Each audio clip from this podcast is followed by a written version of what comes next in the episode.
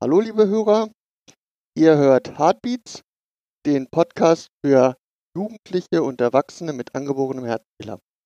Heute ist der 10. Oktober und ähm, ich bin genau wie beim letzten Mal nicht alleine. Ich habe mir wieder ähm, Hilfe mitgebracht und da ist zum einen der Tobias. Hallo Tobias. Hallo. Und natürlich der Robert. Hallo Robert. Hallo. So, und wir haben uns heute natürlich auch einen Gast eingeladen, die Silke. Die Silke wird nachher ein bisschen was über sich selber erzählen und über Endokarditis. Hallo Silke. Hallo.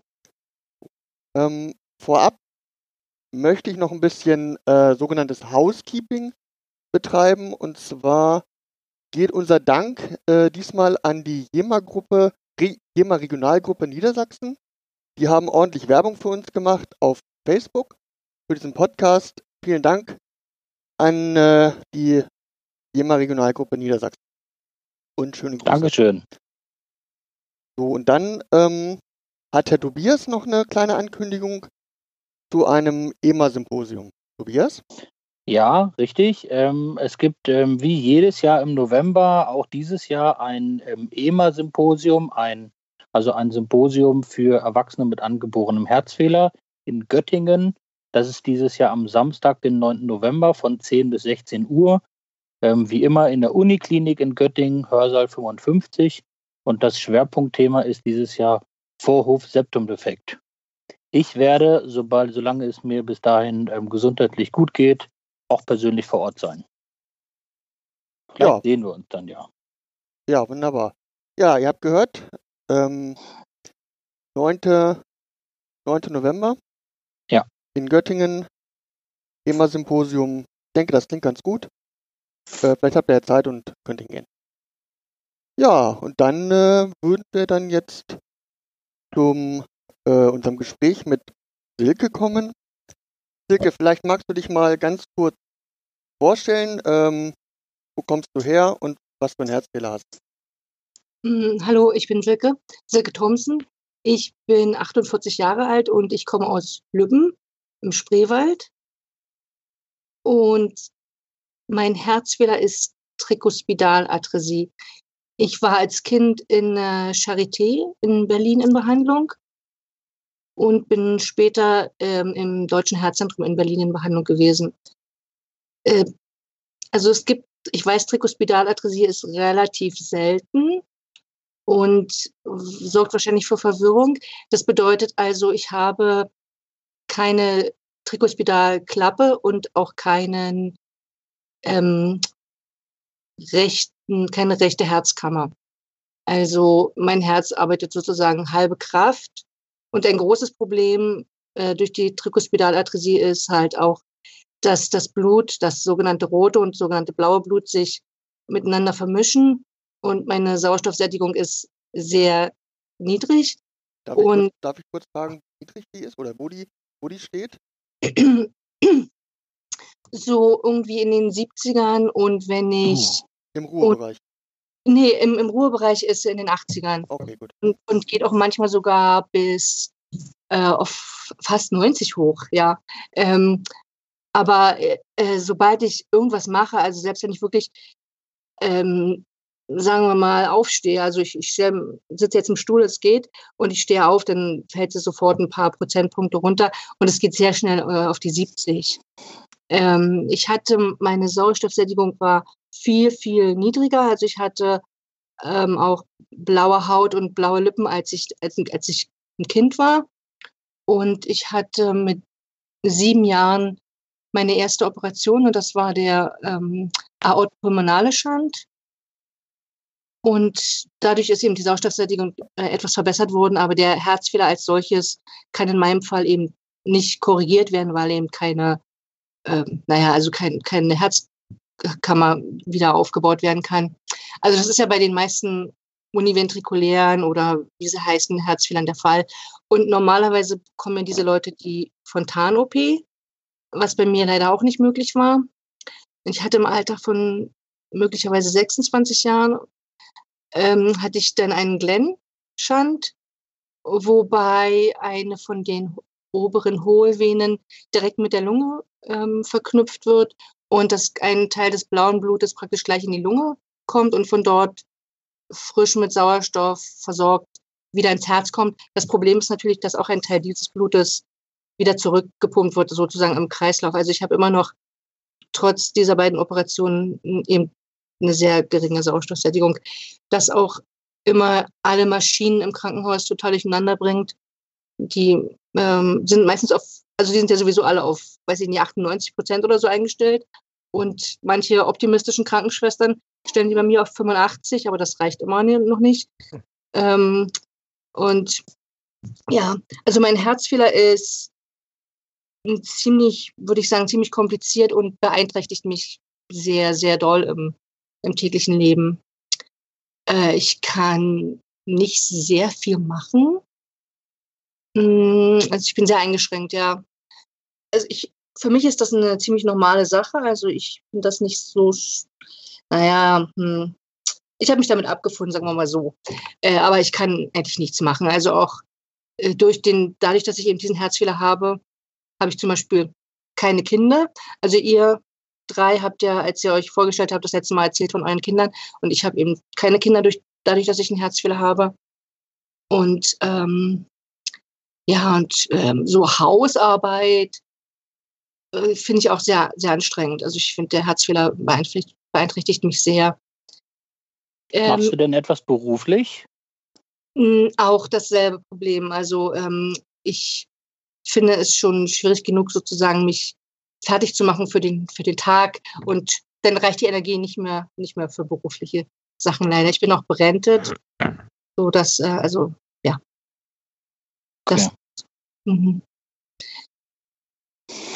okay ja. das klingt, das klingt sehr, das klingt sehr, sehr ähnlich wie bei mir. Allerdings ist meine, ähm, sag mal, Leistungsfähigkeit dort noch ein bisschen, bisschen besser. Ähm, ja, ich ähm, arbeite noch, bin auch teilweise berentet, aber was, was mich die Ärzte immer fragen, weil ich deswegen habe ich nach der Sauerstoffsättigung gefragt, meine liegt auch so in diesem Spektrum, Ruhebereich zwischen 80 und 85 und bei, ähm, einer Anstrengung geht es dann halt runter auf unter 80, teilweise bis auf 70. Ähm, was mich die Ärzte dann immer fragen, wie viele ähm, Stockwerke ich denn laufen kann. Ja, Stockwerke, genau. Mhm. Äh, und ich glaube, das ist auch das Schlimmste. Also die äh, Treppen steigen oder ähm, da, das ist wirklich das, was ich absolut gar nicht kann. Also ich habe mein ganzes Leben immer im ersten Stock gewohnt, äh, weil ich ke keine Stockwerke steigen könnte. Ja, Erdgeschoss oder ähm, ja, äh, höchstens erst okay. Mehr geht dann. Mhm. Ja. Also ja, Erdgeschoss war das bei mir. Also als Kind, ich kann mich noch erinnern, äh, wir hatten, glaube ich, fünf oder sechs Stufen, dass ich die manchmal auf allen Vieren hochgekrabbelt bin. Aber das mache ich natürlich als erwachsene Frau nicht mehr. Außer du hast was getrunken. dann ist es mir egal, dann bleibe ich einfach auch gleich liegen. Okay. Ja, du hast noch nicht, gar nicht gesagt, wo du jetzt lebst. Deswegen spiele ich darauf an. Auf wegen dem Trinken? ja. Ähm, ich habe, also, ich lebe jetzt in Schottland. Das, das war einstmals eine private Entscheidung. Ich habe ähm, ich habe auf einer Konferenz für angeborene Herzfehler einen schottischen Mann kennengelernt und ich habe ihn geheiratet und bin nach Schottland gezogen. Und er hat denselben Herzfehler wie ich. Aber leider war das, hat diese Geschichte ein trauriges Ende. Ähm, er ist leider gestorben und ich wohne jetzt hier mit unserer Katze alleine in Schottland. Aber natürlich, seine Familie ist noch hier. Ähm, ja, und ich bin in Schottland, auch, auch in Schottland in einer ähm, in einem Krankenhaus für angeborene Herzfehlereinbehandlung und werde dort auch sehr gut betreut. Und das heißt aber, dass du dich in Schottland sehr wohl fühlst. Ja, mhm. das tue ich ja, trotz des furchtbaren Wetters. ja. Ja, es ist schön. Also, es ist halt die Familie, also die Familie ist ähm, sehr nett und überhaupt Schottland ist schon ja ein ziemlich cooles Land. Mhm. Okay, nun ist er ja aber vor einigen Monaten etwas widerfahren, was alle, die einen angeborenen Herzfehler haben, fürchten. Wie die Katze das Wasser? Der Teufel das Weihwasser, ja. Oder der Teufel das Weihwasser? Ja, Ähm, ihr, habt, ihr habt beide recht, genau. mhm. ähm, ja, mir ist was passiert. Komischerweise, obwohl ich total in der Risikogruppe bin, habe ich damit nie gerechnet, dass mir das passieren wird. Aber ich habe trotzdem gut aufgepasst, als ich gewarnt wurde, ähm, so dass ich mit Hilfe der modernen Medizin die Gefahr abwenden konnte. Ich bekam Anfang des, dieses Jahres ähm, bekam ich es mit Endokarditis zu tun.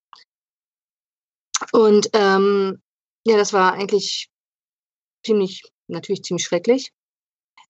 Und das, das Problem äh, mit Endokarditis ist, dass wir ja immer wieder gesagt bekommen von unseren Ärzten, hoffe ich, also ich hoffe, dass jeder, der diesen Podcast hört, weiß, was Endokarditis ist und auch sofort in Schrecken äh, ausbricht, weil es ähm, und weiß auch gleich, ja, was es ist. Meine Ärzte haben schon immer äh, davon geredet und mich da gewarnt und ähm, nicht nur gesagt, dass Endokarditis eine ziemlich gefährliche Krankheit ist.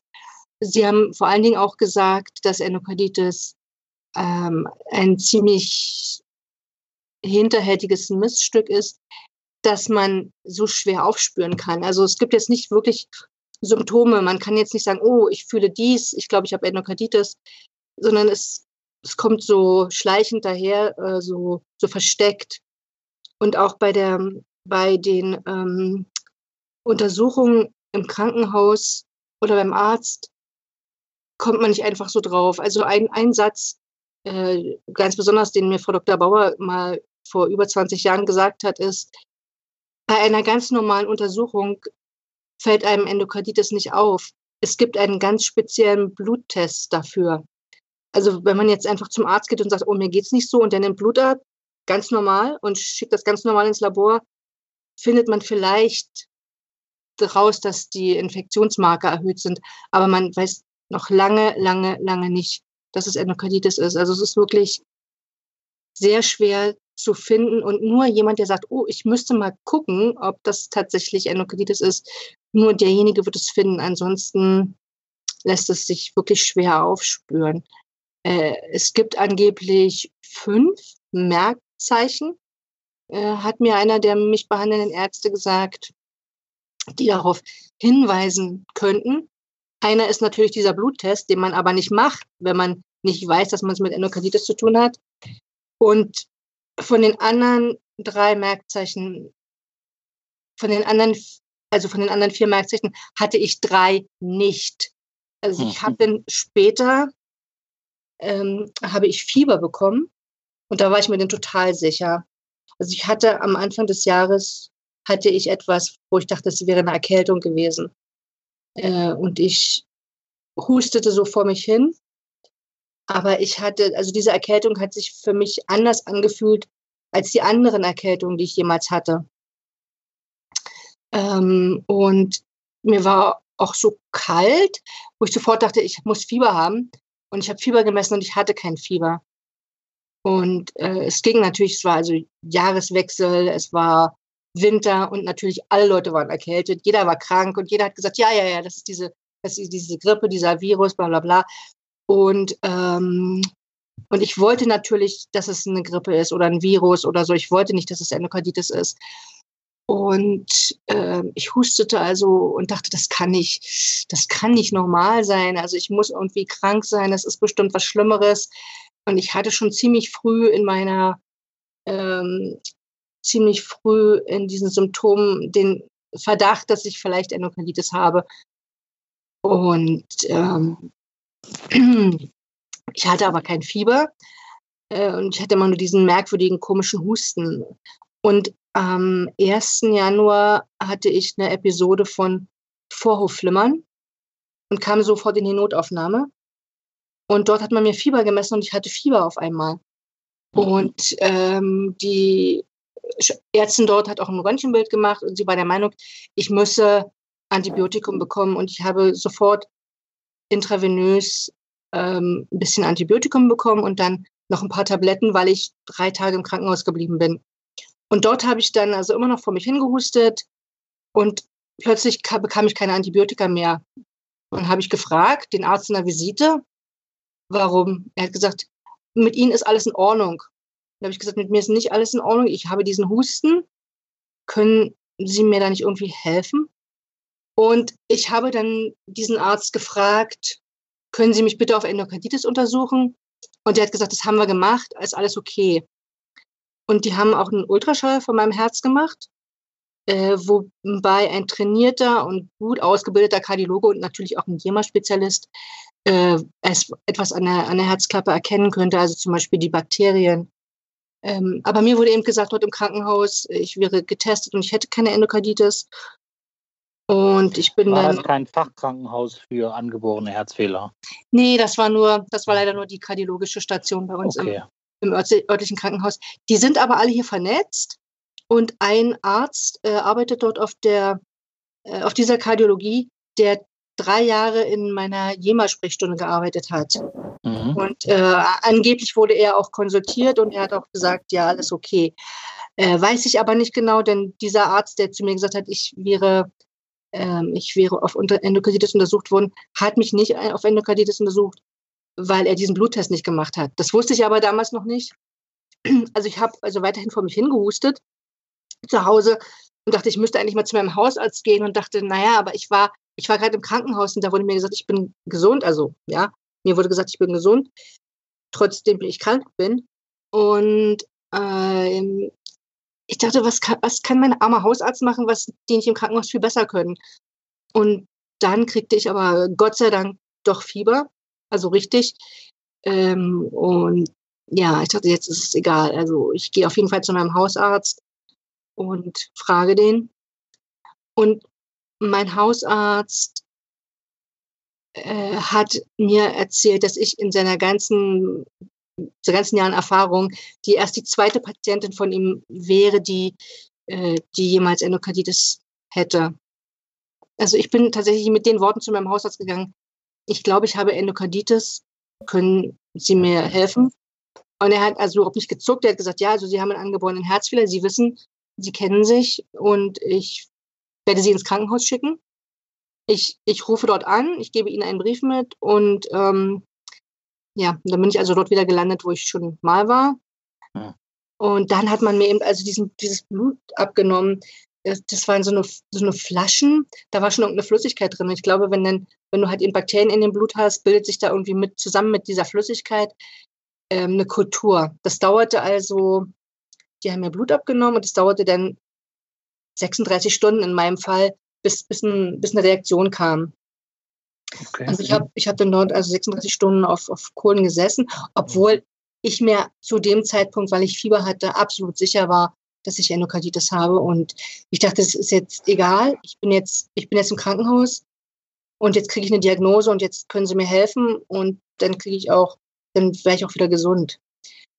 Ja, und, und dann kam halt der Arzt und hat gesagt, ja, wir haben Bakterien in ihrem Blut gefunden. Und das war echt ein ganz schön harter Schlag. Ich bin da erstmal in Tränen ausgebrochen, weil ich damit nie im Leben gerechnet hätte. Wirklich, ich dachte, meine Güte, ich bin vorbereitet. Uns wird immer gesagt von allen Ärzten, passt auf, An- Antibiotikum-Prophylaxe dort, Antibiotika-Prophylaxe da, mach beim Zahnarzt dies, wenn er irgendwie eine Erkältung hat, geht zum Arzt, bla bla bla. Und ich habe immer alles gemacht und ich dachte, ich bin sicher. Aber ich war nicht sicher. Ich bin trotzdem, ja, also von, von einer Horde wildgewordener bis an die Zähne bewaffnete Bakterien angegriffen worden. Aber wie gesagt, ich war dann eben im Krankenhaus und ähm, die Hilfe stand bereit in Form von ganz viel Antibiotikum.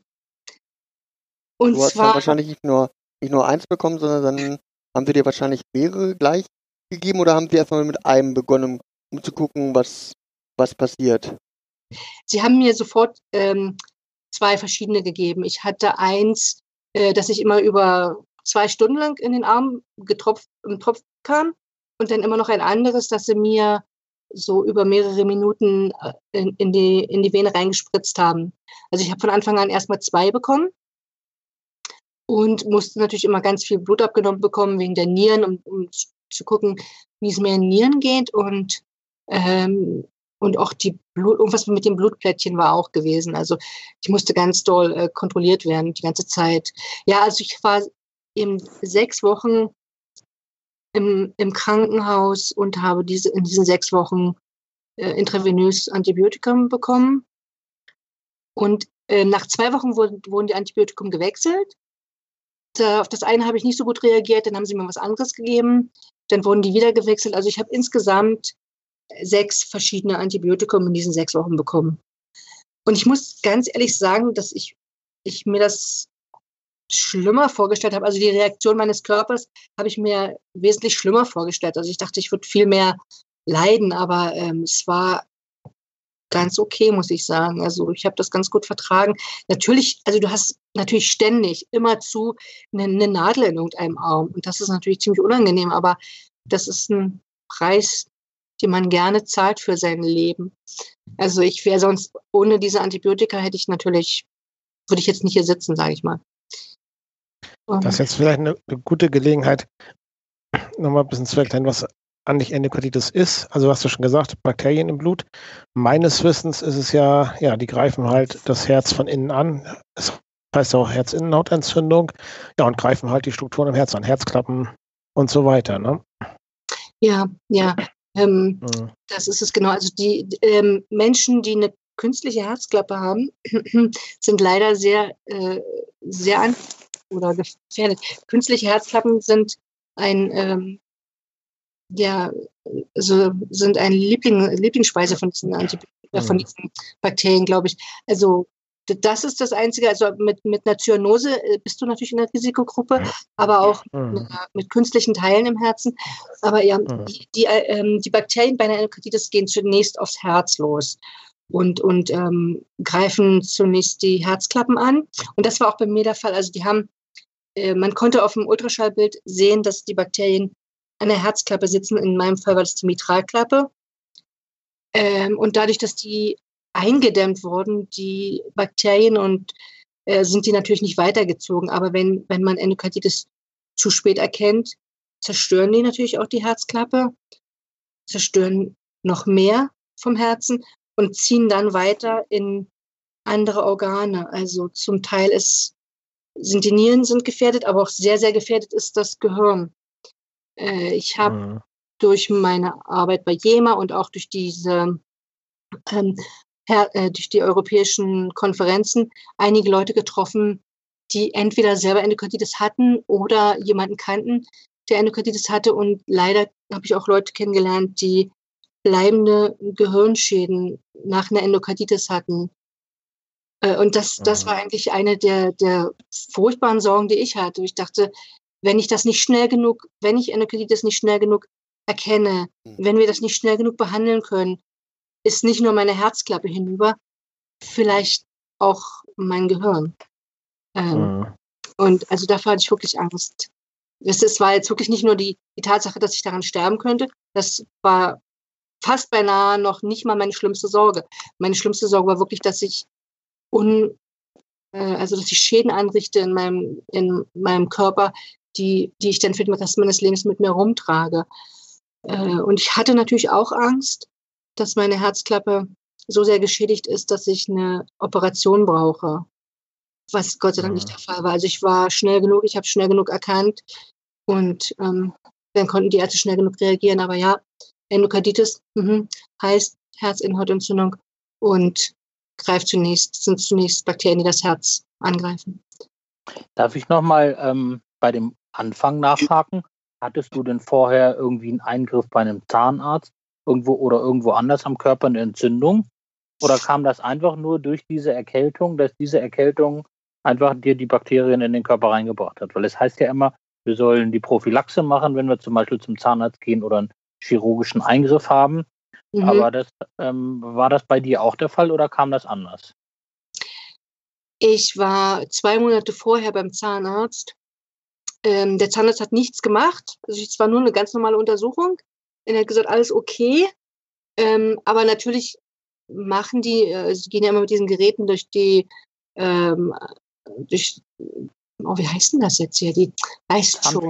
Genau, das. Also kann sein, dass das, also es war zwei Monate vorher, glaube ich. Und ich, ich gehe immer wieder dran zurück, kann es das gewesen sein? Kann das so lange, kann das so lange in deinem Körper sein? Aber dieser Husten, den ich hatte, was vielleicht eine Erkältung war, war vielleicht schon die Endokarditis. Ich weiß nicht, wie lange die sich entwickelt. Also ich kann es nicht sagen. Ich hatte keinen Eingriff, ich hatte nichts. Ich hatte nur diesen Zahnarztbesuch, bei dem eigentlich nichts weiter passiert ist. Und das füllt mich natürlich auch mit Schrecken. Ich denke, wo, wo habe ich das eigentlich her? Äh, weißt du, ich, ich nehme jetzt nicht eine, äh, ich nehme keine Antibiotika, wenn ich einfach nur zum Zahnarzt gehe. Ich nehme natürlich Antibiotika, wenn ich jetzt irgendeinen Eingriff habe oder auch Zahn, Zahnsteinentfernung. Aber das, das war wirklich nur eine Untersuchung und natürlich wurde das Zahnfleisch berührt, vielleicht verletzt, möglicherweise. Und dann ich, kommt vielleicht der Husten obendrauf oder die, die Erkältung obendrauf. Also das ist, ich bin da sehr empfindlich am Zahnfleisch. Sobald ich eine Erkältung habe, ähm, ist dort auch immer ein bisschen was dick oder äh, problematisch. Also da, äh, das sind so Sachen, da, da, da bin ich auch sehr, sehr vorsichtig. Ja, es ist ein, ist ein erschreckender Gedanke, muss ich sagen. Ähm, so, ich war jetzt seitdem nochmal beim Zahnarzt. Das war im Sommer. Also es sind jetzt, glaube ich, fünf Monate her oder so. Ähm, und da ist nichts passiert. Also ich habe jetzt keinen Husten. Also ich denke, das war das war es nicht gewesen. Ja, mein Zahnarzt, also wir hatten ein sehr langes Gespräch danach über, über Endokarditis nochmal. Und ähm, er versteht das total und hat auch noch ein paar tolle, schreckliche Sachen erzählt. Ja. Also ich bin jetzt noch, noch mehr erschreckt, als ich sowieso schon war. Ja, aber das, das zeigt ja ähm, auch, dass so, so Ärzte, äh, die jetzt nicht direkt äh, mit dem Herz was zu tun haben, zu denen wir gehen, auch wirklich informiert sein müssen über den Herzfehler und auch über die Endokarditis-Gefahr äh, und über die Endokarditis-Prophylaxe. Also meine Zahnärztin fängt im Mund gar nicht erst an, bevor sie, bevor sie von mir nicht die Versicherung hat, dass ich ein Antibiotikum genommen habe.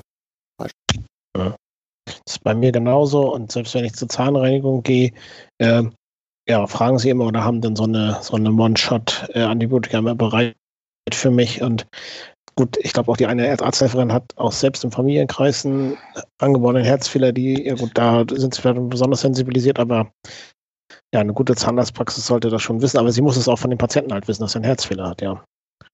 Mhm. Aber wie geht's dir denn heute, Silke? Ähm, in puncto Endokarditis? Ja. Allgemein, ja, ähm, als ob es, als ob es nie passiert wäre. Ah, deswegen, okay. also, deswegen, also hatte das zumindest ein positives Ende. Absolut, ja, ja. Mhm. Äh, Was uns natürlich sehr freut. Genau. ja, deswegen wollte ich auch diesen Podcast machen, solange es noch relativ frisch in der Erinnerung ist. Also es war schon, es, es war eine erschreckende Erfahrung. Und ähm, aber irgendwann andere Sachen passieren einfach danach, weißt du, und hm, vielleicht vergisst man es dann irgendwann auch. Also ich habe ja. ja nun Gott sei Dank, ich habe Gott sei Dank auch vergessen, wie das mit den Nadeln war und so. Weißt du, ich bin bereit für die nächste Episode von Vorhofflimmern, die mich immer mal wieder ereilen, so, wo ich auch Nadeln bekomme. Von daher, es, es hört ja nicht auf, ist. Also man, man hat als, als Person mit angeborenen Herzfehler, als Ehemann, jemand, man hat ja nie frei. Man ist ja immer, man ist ja immer am Dienst, ne? Kaum, ja. Kaum man, man ist immer krank. erholt hat, man, hat man die nächste schon wieder am Hals. Ja. Mhm. Ja, das, das ist richtig. Also das ist das, was, was du eben gerade sagtest mit den Nadeln im Arm. Ähm, das sind so, in dem Moment ist es sehr unangenehm, aber das sind Dinge, die vergisst man auch relativ schnell wieder. Von daher, man ist dann immer ganz froh, wenn es dann hinterher gut gegangen ist. Ja. Ähm, und man äh, das Krankenhaus gehen verlässt. Ja, genau. Mhm. Ja, also es gab auch, äh, ich war ja, ähm, also ich hatte sechs Wochen Antibiotikumbehandlung und dann hinterher musste ich noch ähm, zwei Tage warten, bis die Antibiotika aus meinem Körper raus sind. Dann wurde wieder dieser Bluttest gemacht und dann musste ich noch weitere fünf Tage warten, ähm, bis diese Tests diesmal negativ zurückkam. Also ich war mehr als sieben Wochen im Krankenhaus insgesamt. Und in dieser ganzen Zeit haben immer wieder Leute zu mir gesagt, du willst doch bestimmt einfach bloß nach Hause, oder? und ich habe gesagt, ich will einfach nur, dass die Endokarditis weggeht. Und ich gehe nicht eher aus diesem Krankenhaus raus, bis ich nicht die letzte Bakterie besiegt habe. Ich gehe nicht weg. Also ich, natürlich wollte ich nach Hause, aber ich wollte nicht nach Hause mit einer Endokarditis. Also mir war, mir war das wirklich absolut wichtig, dass ich so lange bleibe, bis alles weg ist. Also ähm, es ist natürlich schwer, sich zu konzentrieren in der Zeit im Krankenhaus darauf, dass es auch ein Leben da draußen gibt, aber es gibt es. Und ich hatte auch äh, aus meiner Zeit mit JEMA auch positive Beispiele. Ich kannte auch Leute, die Endokarditis hatten, wo es diagnostiziert wurde, die ganz normal diesen, diese Antibiotikum bekommen haben und dann auch wieder, wie André sagte, gehend aus dem Krankenhaus rausgegangen sind. Also, dass man, dass man das überstehen kann, ich wusste es auch. Das war auch ganz gut zu wissen. Oh. Aber wie gesagt, ich habe das nur rausbekommen oder mitbekommen, dass ich Endokarditis habe, weil von klein auf und immer, immer, immer, immer wieder meine Ärzte darauf hingewiesen haben und auch gesagt haben, dass es das schwer diagnostizieren lässt und dass man selber keine vernünftigen Symptome hat. Das, auch wir in Jema haben uns oft darüber unterhalten und dass es eben keine, den Moment gibt, wo es oh, ich weiß ganz genau, was ich habe, ähm, sondern dass man einfach nur redet. Und ich habe Gott sei Dank richtig geraten.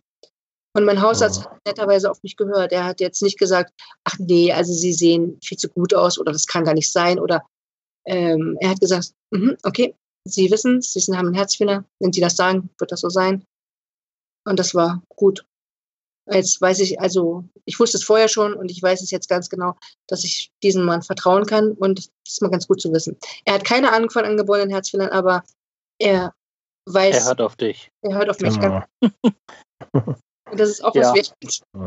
Ich ja. weiß. Das ist, hm? ähm, glaube ich, bei allen und, von uns so, dass ja. wir einen Hausarzt brauchen, der ähm, auch auf uns hört, hm. ähm, weil wir wahrscheinlich ähm, allein durch unsere Lebenserfahrung und die ganze Erfahrung mit dem angeborenen Herzfehler unseren Körper viel besser kennen in der Beziehung, als das je irgendein Arzt schaffen kann. Ganz genau. Das, Ganz genau, stimmt. Das, das eine und das andere ist, dass der Arzt halt eben auch eher vorsichtig ist. Also mein Hausarzt ist äh, sehr, sehr vorsichtig in dieser Beziehung. Und ähm, da kann ich auch nur sagen, der hat mir das ein oder andere Mal schon ordentlich den Kopf gewaschen, wo ich gesagt habe, naja, das geht auch so. Und dann hat er gesagt, nein, ähm, ich überweise sie jetzt ans Krankenhaus oder nach Göttingen in die äh, Uniklinik dort und ähm, dort, dass man das dort genauer sich anguckt. Das ist ihm zu, zu heikel, die Situation. Ja. Uh. Ja, und ich, ich kenne das von meinem Haushalts auch so, dass er mit, ähm, also wenn ich immer was habe, uns Spezifisches habe, es könnte eine Virusinfektion sein oder eine Bakterien, eine, eine Bakterieninfektion sein, äh, sagen, okay, wir sollen zwar mit Antibiotika vorsichtig sein, aber sie gehören zur absoluten Risikogruppe, sie kriegen das halt recht niedrigschwellig äh, von mir angesetzt. Also eine recht niedrige Schwelle, dass, dass es Antibiotika bei mir gibt, äh, aus Vorsichtsmaßnahmen. Genau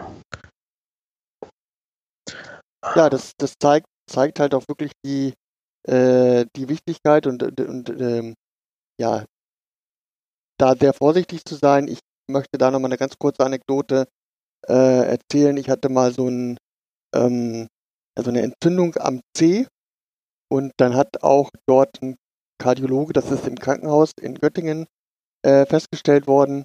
Die haben sich das angesehen und meinten, ähm, auch bei sowas schon darauf achten und ähm, dann gegebenenfalls ein Antibiotikum geben, weil solche Entzündungen auch an der Haut, auch teilweise oberflächlich, können schon zu Problemen führen.